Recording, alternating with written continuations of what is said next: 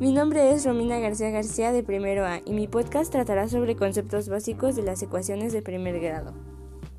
Una igualdad indica que dos expresiones representan un mismo número. Una fórmula es una igualdad que indica una afirmación generalizada.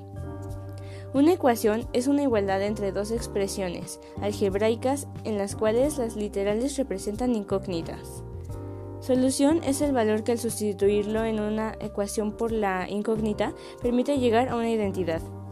Miembros de la ecuación. Una ecuación está formada por el signo igual y dos miembros. El primer miembro se encuentra a la izquierda del signo igual y el segundo a la derecha. Una ecuación de primer grado se caracteriza por las literales o incógnitas. Están elevadas al exponente 1.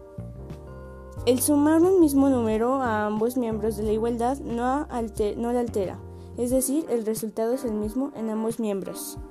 El restar un mismo número a ambos miembros de la igualdad no lo altera, es decir, el resultado es el mismo en ambos miembros.